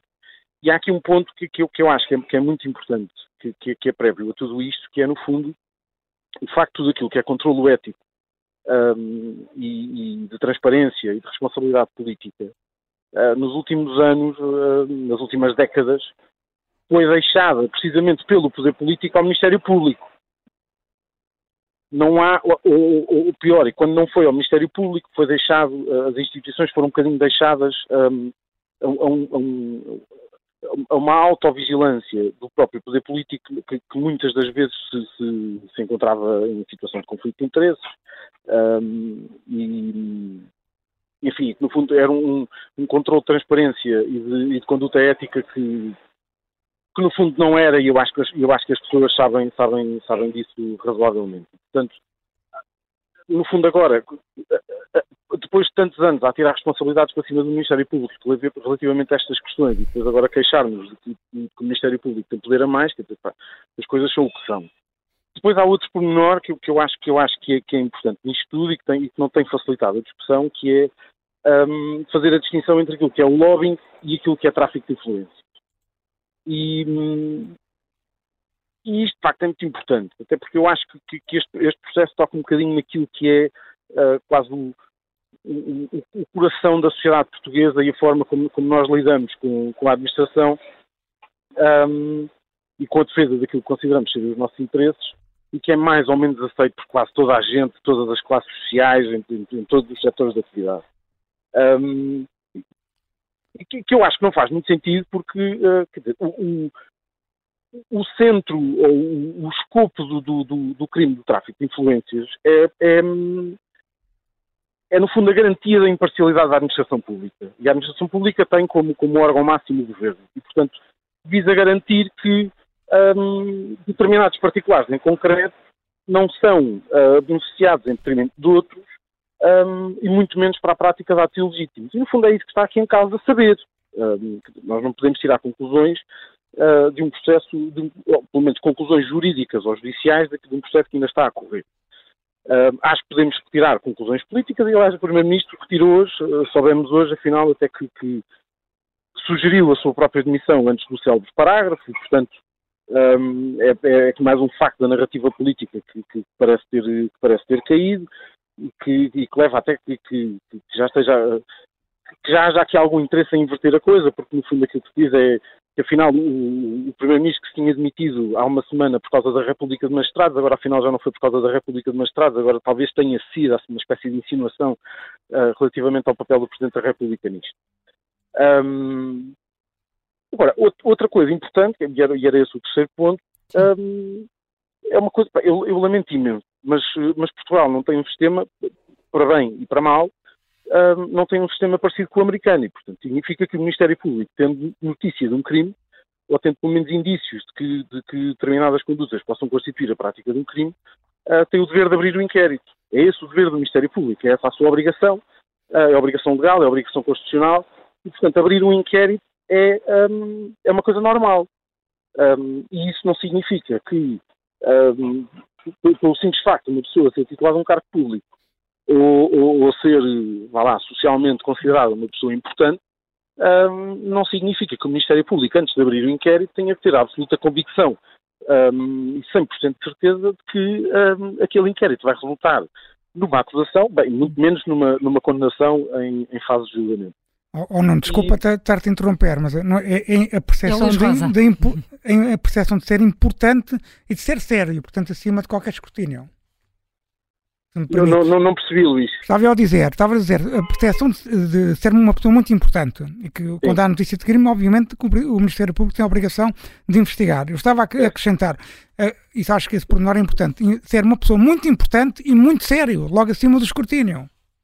Pois, exato, claro, claro. E no, e no fundo eu acho que é um bocadinho isso que nós estamos aqui a discutir, que é, um, já para lá do, do, do, da, da questão judicial, politicamente, isso também é muito importante, que é, nós, nós, nós estamos disponíveis para advogar que um particular, seja ele quem for, só por ter o contacto direto de alguém com poder político um, e por, por, por esbarrar na, na, na, nas teias burocráticas da administração, como esbarramos todos, um, isso dá-lhe o direito, primeiro, de agir em defesa do interesse próprio, uh, independentemente da dimensão do, do, do, do, projeto ou do pedido que, que, que queira levar a, a, a, adiante. Um, dá-lhe direito a ser, a, ser, a ser beneficiado, ainda mais se for para a prática de um ato ilegítimo ou ilegal? Uh, é que, no fundo, é isso que nós estamos aqui a discutir. Isto, isto não é só, um, ou aparentemente não é só, alegadamente não é só, uh, alguém que ah, tem, tem um problema na, na, repartição, ou nas finanças, ou na Câmara Municipal, ou qualquer coisa, tem um processo pendente há uma série de tempo, ah, e, que, que, que, de alguma maneira pede uma reunião ao Presidente da Câmara, ou que consegue falar com alguém, uh, e que lhe pede para acelerar aquilo, não é? Quer dizer, é, é, estamos muito para além disso. Uh, e estamos a falar numa esfera que, que, que, eu acho que, pelo menos moralmente e politicamente, uh, não é. Um, não é aceitável. Juridicamente veremos se é ou não. E de facto, se, se depois há, há matéria de facto para, um, para concluir pela, pela prática do crime de tráfico de, de, de influências e de, de recebimento indevido de vantagem. Uh, tendo certo também que um, isto não é uma questão de, de dimensão. Quer dizer, durante, durante uma série de dias falava-se da questão dos sacos de dinheiro. Um, como, como, como dizer, nós parece que ficámos um bocadinho mal habituados. Quer dizer, abaixo de Sócrates é tudo aceitável. Um, quem, falou, quem falou em sacos de dinheiro foi uma pessoa que eu considero imenso, que é o Henrique Raposo. Disse eu também, eu também, eu sou amigo sim. dele, eu sim. sim. Um, mas, uh, mas, não, mas não foi só ele, quer dizer, é uma, uh, há muita gente que tem, que tem, que tem falado numa lógica dessa, nessa perspectiva, ou seja, que, que no fundo uh, parece um bocadinho inconcebível como é que o Ministério Público acusa alguém por causa de almoços e jantares. No fundo é um almoço ou um jantar com alguém da administração um, ou do governo, é uma coisa perfeitamente razoável. E não é. Tanto que não é que o próprio governo aprovou um código de conduta Exatamente. que impedia o recebimento desses, de, de, de ofertas nesse Sim. sentido, não é? Portanto, quer dizer, é, é, o próprio governo que se contraria a si próprio. Eu, eu acho que politicamente hum, não, não, havia outra solução que não, que não aquela de demissão, e, e, insisto nisto, uh, até porque foi notícia hoje, que a própria demissão foi, foi, sugerida pelo próprio António Costa ainda antes daquele, daquele parágrafo, um, ainda antes do comunicado, um, e portanto aquilo que nós estamos neste momento a assistir é uma, é, é, é uma guerra que não é surda, porque, mas é muito vocifrada um, por um lado, por, por um lado do, do, do, do, do, conflito, não é? Sim, muito, muito vocal. Nuno Gonçalo Poças, muito obrigada. Um bom Nada, dia. Obrigado, um bom dia, obrigada. Bom fim de obrigado. semana. Já estamos aqui obrigado, na, na, na sexta-feira. E Luís, estamos aqui a olhar para, para a forma como o Ministério Público está a levar a cabo esta, esta investigação. Assinas hoje um artigo com os três erros ou lapsos, enfim, é assumido como, como erros que de alguma forma fragilizam o trabalho dos investigadores. E é o que fragilizam, não há dúvida nenhuma, e acima de tudo constrói, constrói-se uma percepção que é muito ajudada por uma política de comunicação bastante clara do Partido Socialista, mas é um facto, constrói-se uma percepção junto à opinião pública de que afinal esta operação é uma mão cheia de nada. Eu gostava de uma vez mais tentar ser o mais objetivo e direto possível. Eu acho que são erros, que são erros. Eu começo logo por dizer, um, alguns não estão nesse trabalho, porque não são, são, isto é mais, o que eu vou dizer agora é mais uma análise que um facto. Uh, acho que houve aqui uma operação ousada e demasiado ambiciosa por os indícios que existem. Ou seja, há aqui matéria para investigar, o inquérito faz todo o sentido, o próprio juiz de instrução criminal, num Dias Costa, disse isso mesmo, isso não está em causa, mas podia ter feito, se calhar, uma, uma operação menos ambiciosa, é o que estou a falar, nomeadamente das detenções. Podia-se não justificar as detenções. Podia-se não justificar levar os, os, deter as pessoas e levá-las ao, ao juiz de instrução criminal para a aplicação de medidas de coação, podia simplesmente interrogá-las. Uhum. Podia-se fazer as buscas interrogar, constituir as pessoas como arguídas e interrogá-los, e não detê-las. Acho que, por exemplo, a busca na, na residência oficial do Primeiro-Ministro foi um ato histórico. Ela acaba por ser, na minha visão de, do, do, acompanhamento do processo de investigação eh, económica ou financeira, acaba por ser legitimada quando se encontram 78 mil euros em notas no, no, no, no escritório do Dr. Vítor Scara, que era o alvo da busca. Esta busca está perfeitamente legitimada a partir desse momento. Agora, Bem, acho... E não sabemos se não estaria sem, mesmo sem, sem encontrarem esse, esse, essas notas, não é? Porque, eh, pelo que há uma esperança de que naqueles discos rígidos que foram apreendidos haja muita informação também, relevante. Também. É? Mas a questão nem, tudo fica, nem tudo fica nas conversas telefónicas. Claro. Aliás, a gente sabe é que até neste caso houve ocasiões em que o próprio Primeiro-Ministro disse não me liguem. Sim, ou que não, não vamos falar por aqui, falamos mais não tarde. vamos falar por aqui. Uh, mas há aqui uma questão que é importante e que levando trazendo à conversa o, o nosso amigo Henrique Raposo, que de facto eu deve ter sido das poucas vezes que eu discordei dele, mas de facto não há dinheiro, há dinheiro neste processo e foi encontrado, não foi num sítio qualquer, foi encontrado na residência oficial do Primeiro-Ministro. Mas voltando às críticas e voltando aos erros, houve aqui, podiam não ter sido feitas as detenções, podiam não ter sido feitas as detenções. O crime de corrupção, aquela conjugação do crime de corrupção, neste processo particular, na minha visão, não faz sentido e vou explicar porquê. A lei permite, isso é importante que as pessoas percebam, obviamente que só os juristas é que vão perceber o que eu vou dizer, porque a pessoa comum não vai perceber. A lei permite claramente que o crime de corrupção seja imputado a alguém, mesmo que o benefício não seja para o próprio, seja para o terceiro. Sim. Traduzindo isto, a lei permite que alguém seja acusado de um crime de corrupção, mesmo que essa pessoa não receba dinheiro nenhum, nem nenhuma contrapartida, mas o dinheiro ou os fundos financeiros sejam para terceiros. Uhum. Neste caso era uma, um. Portanto, quem local... faz a ponte. Não é só quem faz a ponte, ele faz, negocia a contrapartida, só que a contrapartida não é para ele, Sim. é para o, outra pessoa. Bem, e, mas neste processo em particular, eu acho que esta conjugação, esta construção do crime de corrupção, não faz sentido. E o Tribunal de, de Criminal, o Tribunal Central de Instrução Criminal, não validou essa matéria. E depois o autarca de Sines sai com tiro e sai na perspectiva do juiz, como eu expliquei há pouco, isso não significa que o Ministério Público seja obrigado a mudar a sua imputação, já expliquei isso há pouco. Acabei de receber mensagens que expliquei bem, de, de, de, de, juízes e de procuradores, mas é que, que eu expliquei bem, portanto, quer dizer que validado juridicamente. Portanto, há o, o, o, Ministério Público não é obrigado a seguir aquela visão do juiz, porque é o dono do inquérito. Mas seja como for, isso tem um impacto no processo. E é realmente extraordinário que o autarca de Sines saia na perspectiva do juiz sem nenhuma indiciação. Isso é, obviamente, causa um, um, um, um dano grave à investigação. Portanto, resumindo e concluindo, hum. são erros que podiam ter sido evitados.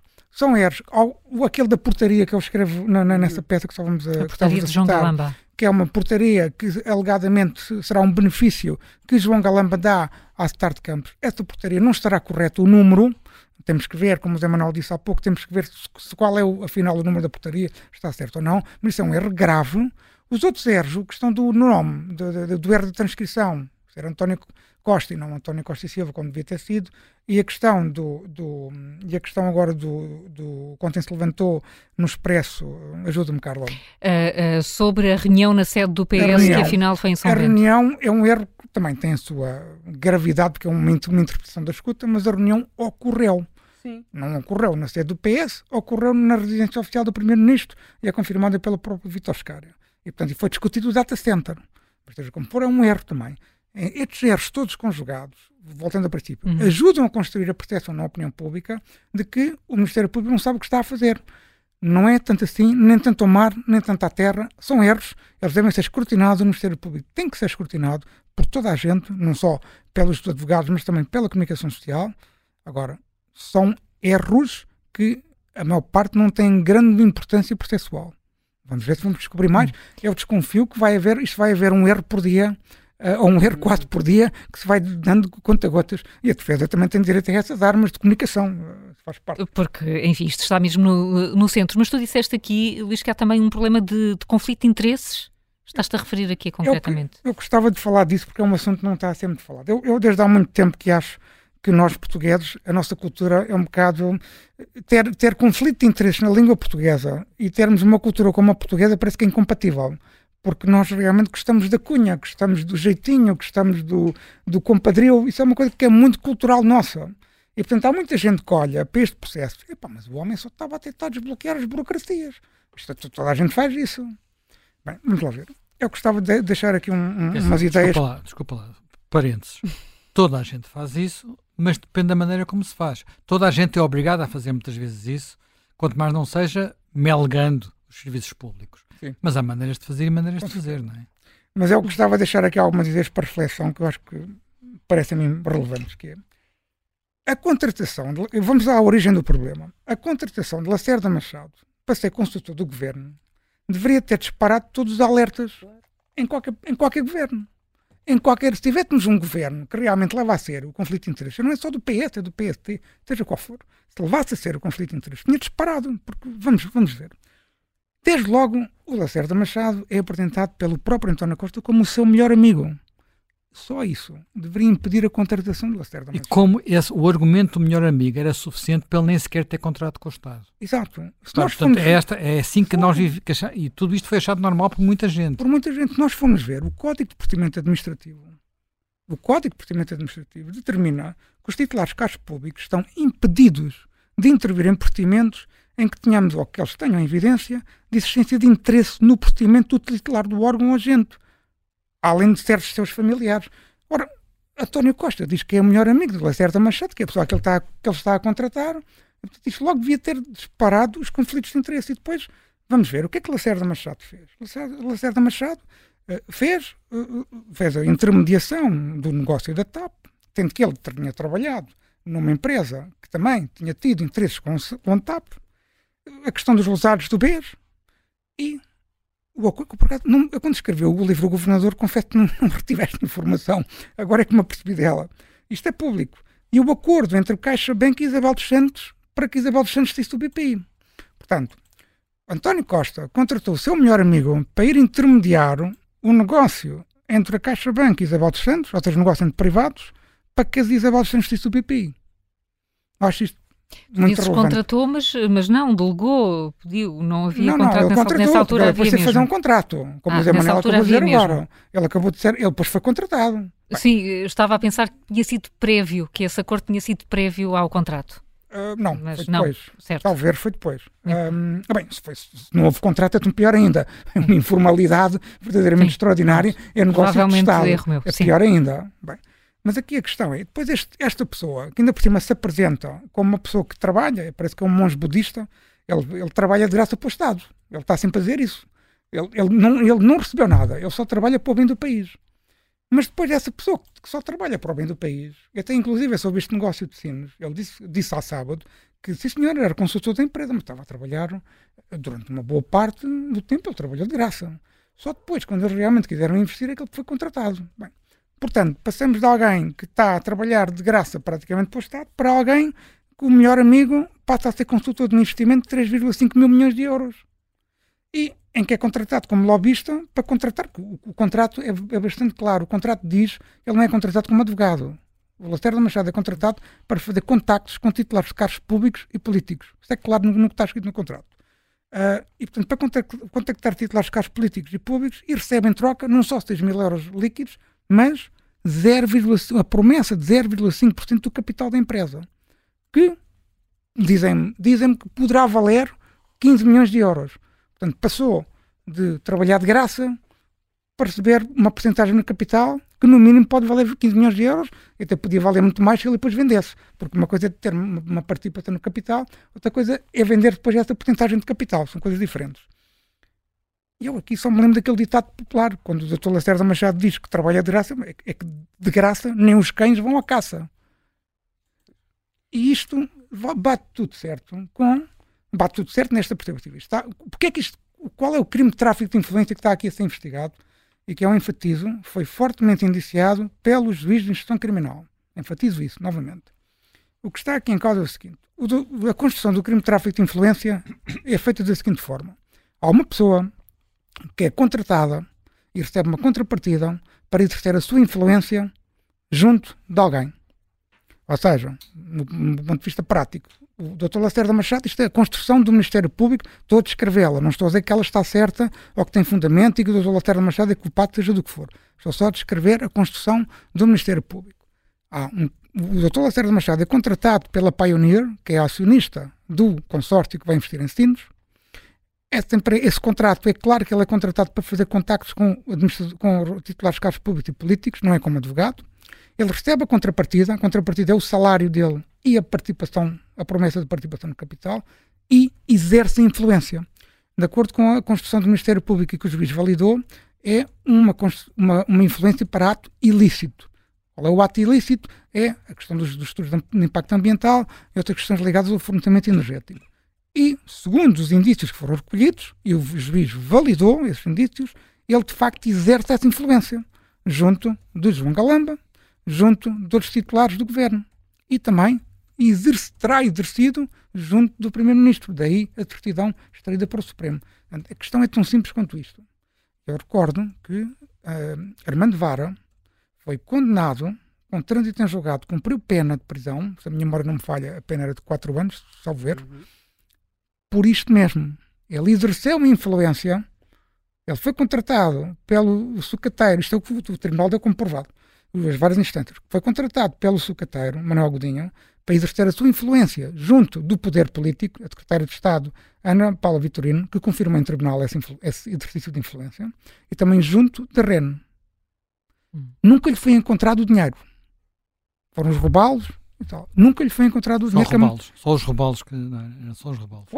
Os rebalos estamos a falar de peixe, não é? De peixe. Sim, sim, Ou seja, nas escutas, não se recorda nas escutas telefónicas, ele, ele o, Arvando Vara e, e, Godinho, e Manuel Godinho falavam em rebalos e em metros e em coisas, e isso é uma linguagem de código para dinheiro segundo o que foi dado comprovado em tribunal.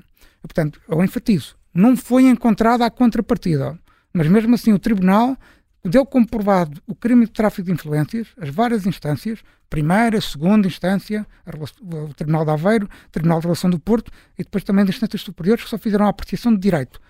Transitou em julgado, ele cumpriu pena por este crime de tráfico de influências que existe no nosso ordenamento jurídico há muitos anos. Portanto, resumindo e concluindo, nós temos aqui uma questão de conflito de interesses que devia ter disparado todos os alertas. Não disparou, porque é António Costa que está a fazer isto. É uma pessoa de quem nós temos uma percepção, e eu continuo a ter essa percepção, e eu continuo a ter essa percepção, de uma pessoa séria, hum. se calhar se fosse outro primeiro-ministro eh, do PST eh, ou do CDS, se calhar a comunicação social teria outra percepção, se calhar já teria feito um escrutínio se calhar ainda mais intenso, e a questão das proteções aqui são muito importantes. Mas, sinceramente, em termos de inquérito criminal e de abertura de inquérito criminal, parece-me, sinceramente, e sendo o mais objetivo possível, que António Costa fez um pouco a cama em que se deitou.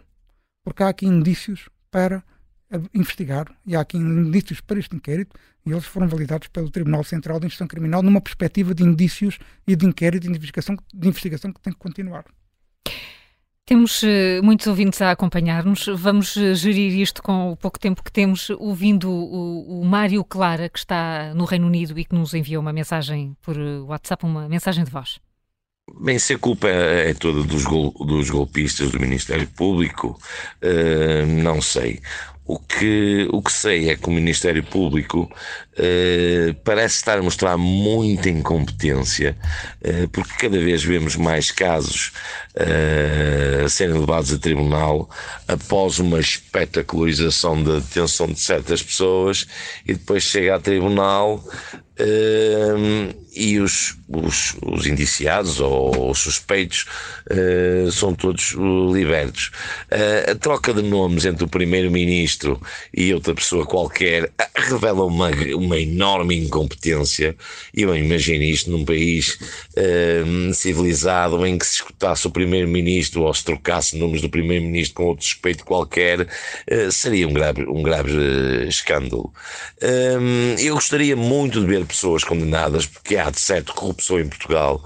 Eu adoraria ver uh, José Sócrates preso, uh, condenado após sentença em julgado, uh, mas parece que após tantos, tantos erros do Ministério Público, uh, de Carlos Alexandre ou de Rosário Teixeira, uh, parece que chegam a tribunal e isto não, na, nada passa, ninguém é preso, há bastantes erros judiciais porque é assim, eu, eu acho, eu acho que o Partido Socialista é completamente corrupto e Sócrates foi, foi corrupto e sempre será corrupto. Mas isso eu posso achar aquilo que quiser e ter a convicção daquilo que quiser. O que eu, o juiz hum, não pode ter essa atitude, ele tem que julgar conforme as provas que se lhe apresentam à frente. Eh, e vamos ser sinceros, eh, se realmente este caso não derem nada, eh, temos que pôr, temos que pôr, começar a suspeitar de muito, da maneira como o Ministério Público funciona. Eu não me esqueço daquele caso do Rui Rio, que simplesmente quer dizer parecia uma ação montada com, com câmaras já à espera, com a comunicação social já à espera, e no final das coisas nada se apurou.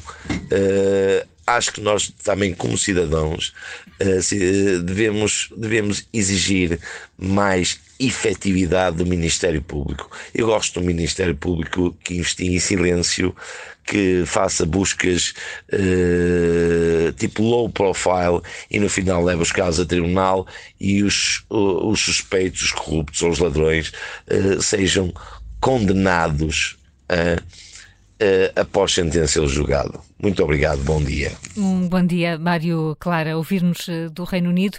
Uh, Helena Matos, como é que isto vai? Como é que isto vai correr a partir de agora até 10 de março? Vamos ouvir muito texto. Sim, eu quero só chamar a atenção Muitas no caso, dúvidas. No caso do Rui Rio, havia realmente aquele ajuntamento de câmaras à porta também porque ele não, não abriu, ou seja, demorou tanto, tanto, tanto tempo a, a, receber. Uh, Demora duas horas a abrir a porta. Portanto, e, e, nós não sabemos quem é que chamou as câmaras, não é? Pronto, mas depois, ao fim de duas horas, não é? Era natural que alguém uh, tivesse chamado a, os jornalistas, até porque as pessoas hoje em dia têm muito esta. Esta, é, esta ideia. Um vizinho, o, é? o, o Rui Rio disse que ia chamar uma televisão. Ele disse pois, isso. Ele disse que ia chamar não estavam todos e ele ia chamar mais. Pois, portanto, não, não, nós não sabemos como é que essas coisas terão corrido. Eu talvez eu quero acreditar que aquilo que nós estamos a viver neste momento seja a repetição daquilo que se viveu há uns anos, quando houve as investigações aos clubes de futebol. Nós, neste momento, já normalizamos que podem acontecer investigações aos grandes clubes de futebol, mas não assim há tanto tempo considerava-se que era impossível haver uma investigação a um clube uhum futebol, que a própria autoridade tributária não podia penhorar, não havia nada nos clubes de futebol que fosse penhorável, mas era visto e, o, e, e estava-se a pôr sempre em causa e a mostrar as falhas, muitas vezes, na constituição desses processos de investigação. Só que aqui o, o, o objeto aos protagonistas destas investigações têm um poder que não têm os clubes de futebol, apesar de terem muito têm muito, imenso, e têm formas de influenciar e de condicionar, não sei se o Ministério Público, mas certamente a produção de opinião sobre eles, isso parece-me que têm claramente. Não só porque têm muito poder, mas também porque as pessoas padecem de uma coisa chamada a mística futebolística e ficam clubite. a clubite e ficam e dizem isto com a maior das naturalidades Portanto, e acham que isso é mesmo uma, uma, uma circunstância, sei lá, como temos duas pernas ou dois braços. Pronto, é por aí que estamos.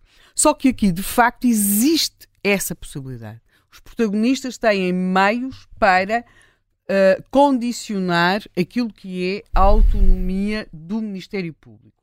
E uma das coisas que acontece sempre nestes procedimentos, ou seja, quando um qualquer governo pretende fazer algo que naturalmente as pessoas rejeitariam, porque todos nos perguntarem, dizemos que sim, que o Ministério Público deve ser independente, o processo é sempre o mesmo. Ou seja, pega-se num protagonista que teve uma frase infeliz, em do, duas ou três, duas ou três ou quatro falhas de, de, de, do seu modo de funcionamento, e a partir daí isto é-nos sempre apresentado como um aperfeiçoamento do sistema. E quando se percebe aquilo a que se chegou, já é tarde, porque depois é muito difícil reverter este tipo de alterações. Eu estou mesmo convicta que isto vai estar no centro de, de, da vida política nos próximos anos. Uh, não creio que o Presidente da República seja o protagonista ideal para conseguir travar uma hum, deriva desta natureza e não é porque ele mesmo é uma personalidade fragilizada não, uh, em, neste momento por várias razões. Aliás, há uma característica em Portugal, uh, não sei se isto terá a ver com o facto de sermos uma língua uh, analítica, mas que é sempre, mas sempre, que alguém, um líder político, além do uh, não, não me lembro, acho que não, não, começar a enumerar, a fazer uma enumeração de adjetivos, substantivos, advérbios de modo, pensem, há ali qualquer coisa. Havia alguém que era especialista nisso, que era José Sócrates, entrava nos advérbios de modo, era o absolutamente, obviamente, ia por ali fora e nunca mais parava. E o Presidente da República, a propósito do parecer para o Grupo Espírito Santo, disse qualquer coisa, quando foi inquirido sobre isto, em dezembro de 2015, na SIC, ele disse: nem um parecer, nem um estudo, nem isto, nem aquilo, nem aquele outro, nada. Pronto.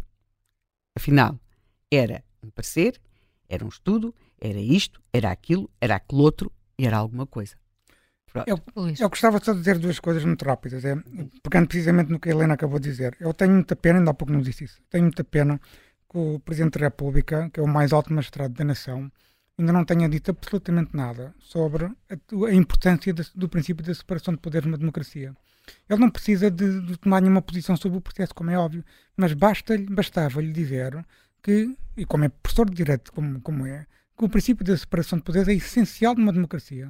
É essencial em qualquer Estado democrático. E o Presidente da República está calado mas, em silêncio. Mas, mas, o Presidente da República pediu, estamos, pediu rapidez na Justiça quando anuncia a dissolução mas do Parlamento. Mas uma coisa é pedir a rapidez na Justiça, outra coisa é fazer o que Augusto Santos Silva fez, Sim, disse e é fez. pôr um calendário, não é? Pôr um calendário, é, é dizer mais do que isso, quer dizer, é praticamente dar, validar a teoria do golpe de Estado. Ele é o Presidente da Assembleia da República e, e o Presidente e por acaso, desculpa só interromper, quando ele faz essas declarações, ele está em, é, é, é, é, a pessoa que em Portugal representa o poder, porque nós tínhamos já nessa altura o Presidente da República e o ainda Primeiro-Ministro fora de Portugal. Portanto, não era um. Não era o Ascenso Simões, claro. que já estava aqui a querer dar bufetadas no focinho do Scária. Crime de ofensa à integridade física. E, e, e, a dizer que o Francisco Assis daria um bom Presidente da República ou um bom Presidente da Assembleia da República, assim já a distribuir os cargos futuros. Não, ele é o homem que, naquele momento, para todos os efeitos em Portugal, claro. está no topo da hierarquia. Eu acho que o Presidente da República já devia e tem a obrigação de dizer qualquer coisa e lamento profundamente não tenha feito. E, um, enfim, vamos ver o que é que vai acontecer. Agora, só gostava de recordar ao leitor, ao, ao ouvinte que mandou a mensagem, esqueci o nome. Sim, eh, Mário Clara. Um, uh, eh, acho que uh, ouvi com muita atenção, parece uma, uma opinião que é, não concordo com ela, mas é uma opinião ponderada que faz, pode fazer sentido. Hum. Eu só gostava de chamar a atenção para o seguinte: é que, de facto, há condenações em trânsito em julgado de pessoas, eu vou citar, do PS e do PST. E nesse aspecto, o, a criminalidade económico-financeira, ou o combate à criminalidade económico-financeira, teve uma evolução muito grande, porque nós passamos por uma fase, depois de, de, de, de estabilização da democracia, em que o Ministério Público não investigava nada, passamos para outra fase em que o Ministério Público passou a investigar e passou a investigar, passou a ter acesso à informação, nomeadamente devido à lei de combate ao branqueamento de capitais, que, tem a ver com uma diretiva, com diretivas europeias, e nós passamos a ter condenações de trânsito em julgado. Idaltino Moraes, cumpriu pena, Duarte Lima, cumpriu pena, Armando Vara, cumpriu pena e pode vir a cumprir uma segunda pena, José e Paulo Penedos, o, o, Paulo está a cumprir pena, uh, Paiva Nunes, todos os arguídos do processo face oculta estão a cumprir pena, a administração, por exemplo, do, do Banco Privado Português está também a cumprir pena, já há dois administradores presos e vai haver um, provavelmente um terceiro. Há casos que têm a ver, que não são muito mediatizados, mas têm a ver com autarquias com presidentes de Câmara, como até vimos esta semana do Presidente Gaia, há muitos casos onde nem sequer consigo com, com, quantificar. Aliás, António Costa. Com, com, com, com cumprimento de penas, deixa-me dizer isto. Sim. Abílio Curto, que era uma autarca do PS, ah. começou, começou essa, essa senda. Há muitos autarcas que foram detidos com pena de transição julgado. Portanto, não é verdade, hum. desculpe Helena, não é verdade que não haja uma efetividade das penas. A taxa de sucesso podia ser maior, Podia, sim, senhora. Mas nós temos um sistema penal, que eu estou sempre, estou sempre a alertar para isso, acho que o, o nosso ouvinte Mário, calhar também devia prestar atenção a isso, em que os processos de criminalidade económica ou financeira têm um, um tempo de resolução superior a 10 anos, enquanto que os tempos de criminalidade económica ou financeira, para, ou de, de, de, justiça comum, desculpa, para cidadãos como o Mário ou como eu, têm um tempo de resolução de um ano. Todos os arguidos que aparecem nas capas do Correio da Manhã por crimes de sangue são julgados a uma velocidade ultrassónica. Os, os suspeitos de crimes económico-financeiros são julgados à velocidade, à velocidade da tartaruga, como é o caso, obviamente, de José Sócrates, nem sequer julgado foi. E temos aqui, desculpa só para completar isto que eu estava a dizer, naquela intervenção de, de António Costa, em São Bento, que eu acho que se devia voltar a ouvir com muita atenção há, a dada altura, uma expressão que ele usa, que é, dirigindo-se, penso eu, à administração pública, aos titulares de cargos políticos também, que é não tenham medo, e refere a paralisia do medo. Portanto, eh, quando ele está a referir a paralisia do medo, é sem dúvida um, um fator a ter em conta, mas dito por quem foi dito naquelas circunstâncias e naquele momento, eu creio que o que se está a dizer é que nós vamos ter que aquilo que o PS quer mesmo discutir é a autonomia do Ministério Público. Bem, eu acho que eu vou só uma coisa. Eu vou ser Deviam sempre pensar. Eu vou discordar um o Chega, o Chega pode chegar a ser primeiro, pode Bem. chegar a ser uh, uh, antes de se embarcar nestas coisas, pensem sempre. A Mariana Mortágua ou André Ventura podem vir a ser primeiros ministros. Portanto, primeiros pensa, ministros. Primeiros ministros. Portanto, pensa. O José Manuel vai estar contra a corrente. Bem, eu vou só dizer o seguinte. Eu, apesar de tudo, acho que eu uh, achei, oh, não gostei nada da intervenção de, de António Costa. No sábado, já fizemos aqui um programa sobre isso. Mas devo dizer que acho que António Costa, por regra, e há, provavelmente durante este processo houve momentos em que isso não aconteceu, é uma pessoa que é bastante fria, muito, bastante fria, e, enfim, como todas as pessoas bastante frias, é uma pessoa que quando explode, explode, e portanto já vimos, também já assistimos a algumas cenas dessas, mas não é um, não é aquelas pessoas que está sempre com, por exemplo, ao contrário do Sócrates, estava sempre, sempre, sempre, sempre, sempre a ferver, não é? Uh, e eu tive uma, uma vez uma prova disso. Eu vou contar aqui, espero não ser que ninguém tome isto como uma grande indiscrição, porque já passaram 20 anos, mais de 20 anos. Eu uma já vez, prescreveu.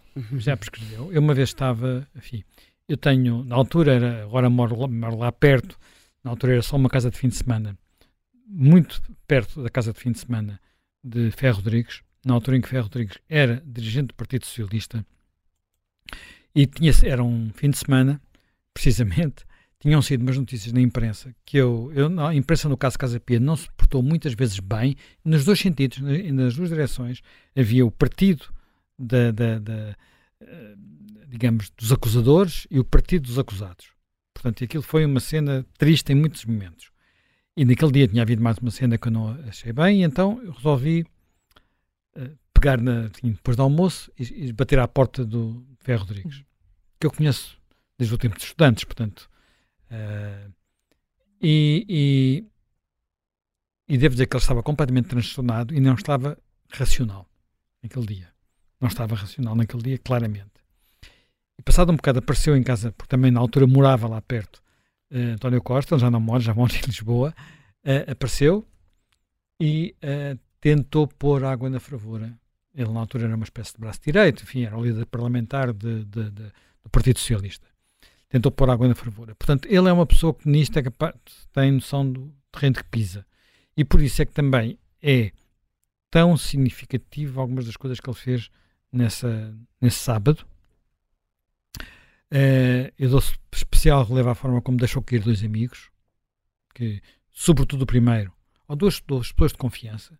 Sobretudo, o segundo foi já uma resposta a um jornalista. O, o, o primeiro foi claramente pensado o que é que ia ali dizer e pensado com calma, sendo que, em relação a isto que a Helena está a dizer, em relação à paralisia da administração pública, ela existe, mas não existe por causa do. Da, da, da, da existe porque se criou essa cultura, porque existe muita administração pública, apesar daquilo que podia ter sido feito e tem sido torpedeado nos últimos anos, é, é onde há demasiadas dependências uh, políticas e esfias políticas e há muito receio de tomar posição pelas mais diferentes uh, razões, mesmo que às vezes seja apenas uma posição técnica. Mas uma das razões principais para isso acontecer é que as pessoas muitas vezes não sabem o terreno que pisam. E não sabem o terreno que pisam porque uh, os labirintos legais se foram acumulando uns em cima dos outros.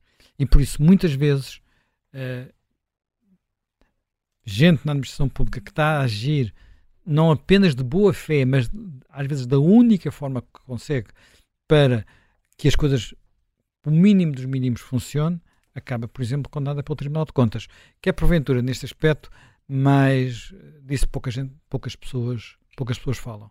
Para terminar, muito rapidamente, muito rapidamente. acho inacreditável que se tente meter no mesmo pacote, como já vi em vários, em vários artigos e em várias declarações, Leonor Beleza, o caso Casa Pia, o Sócrates, até o Sócrates, o, o, o Cabrita, o Azeredo Lopes, como se fosse tudo coisas inauditas do Ministério Público. Como se fosse tudo.